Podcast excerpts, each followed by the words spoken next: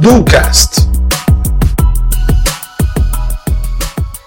Olá, tudo bem? Seja muito bem-vindo e muito bem-vindo ao nosso quadragésimo episódio, rumo ao quinquagésimo, rumo ao centésimo, de vários outros aí que vão vir dentro desse canal. Então continue acompanhando junto com a gente. Bom, no último episódio nós falamos um pouco sobre a relação entre produtividade e objetivos e que um não vive sem o outro, ou seja, não adianta você me dizer que você está sendo produtivo se você não tem objetivo claro e que produtividade é basicamente uma velocidade para atingimento de um certo objetivo. Quem não entendeu tanto a fundo, volta no último episódio, assiste, né, escuta o último episódio que você vai entender melhor. Fechado?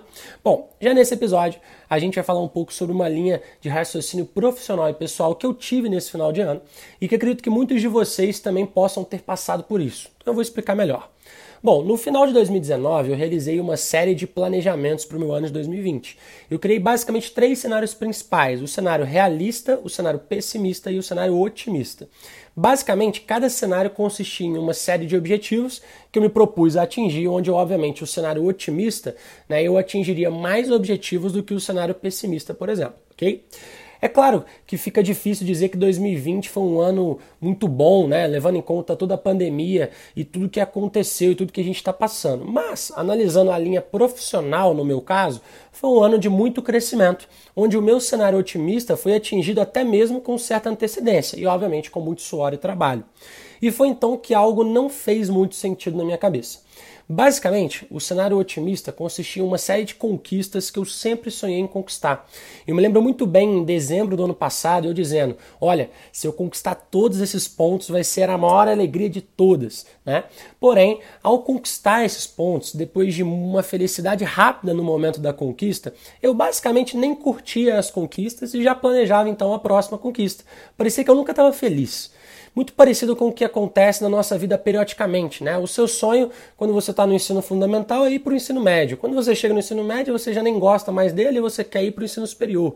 Quando você chega no superior, você também não gosta muito dele e você quer formar. Quando você forma, né, você entra no mercado e você descobre que no mercado também não é tão legal e você quer aposentar. E na aposentadoria, você volta a querer ter sua vida de adolescente. Ou seja, né, é, a gente sempre quer o que a gente não tem, a gente nunca curte aquele momento anterior. Isso acontece também, por exemplo, com um objeto. Você sempre quis, por exemplo, ter um iPhone.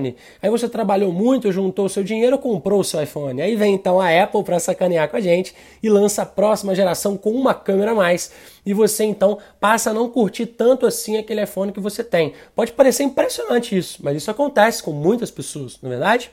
E um último exemplo, esse exemplo final acontece comigo, aconteceu comigo, né? É que eu posso falar com muita propriedade nesse caso, é como que é impressionante como que quem tem piscina em casa praticamente não utiliza a piscina.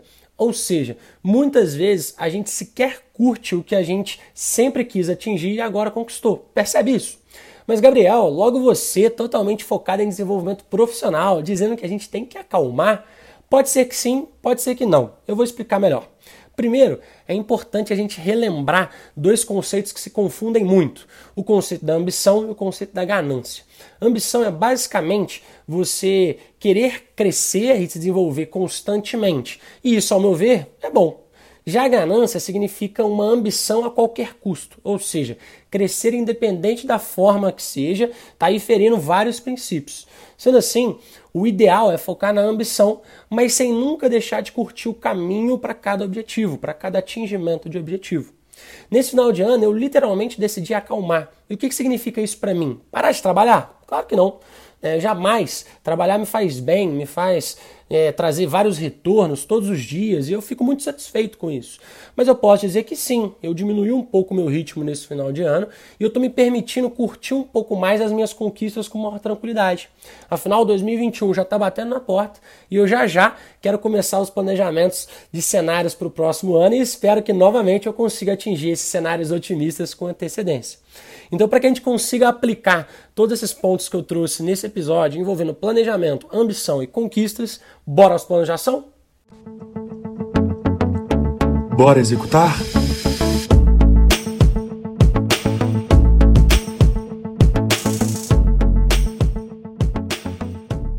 Dando início então aos planos de ação, dentro do primeiro plano de ação, eu vou pedir para você voltar ao final do último ano e buscar lembrar todos os sonhos e objetivos que você tinha para esse ano de 2020. Em todos os níveis. Pode ser uma pessoa que você queria encontrar mais vezes, pode ser um objeto que você queria comprar, uma roupa que você queria ter, pode ser um aspecto profissional, um emprego que você gostaria é, de conquistar, ou uma promoção, ou um empreendimento que você queria criar, não importa tá? O objetivo é você lembrar de todos os níveis aí de sonhos e objetivos que você tinha para esse ano, ok? E vou pedir para você marcar com um asterisco todos aqueles que você atingiu. O foco nesse caso é nos que você atingiu. Que você não atingiu, deixa para um outro momento, a gente vai ter um episódio só para isso, ok?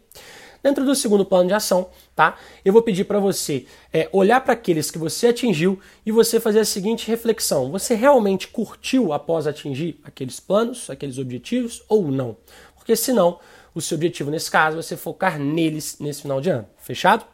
E chega de plano de ação no episódio de hoje é que ele tem um viés muito mais calmo mesmo, então não quero passar muitos planos de ação para vocês, fechado?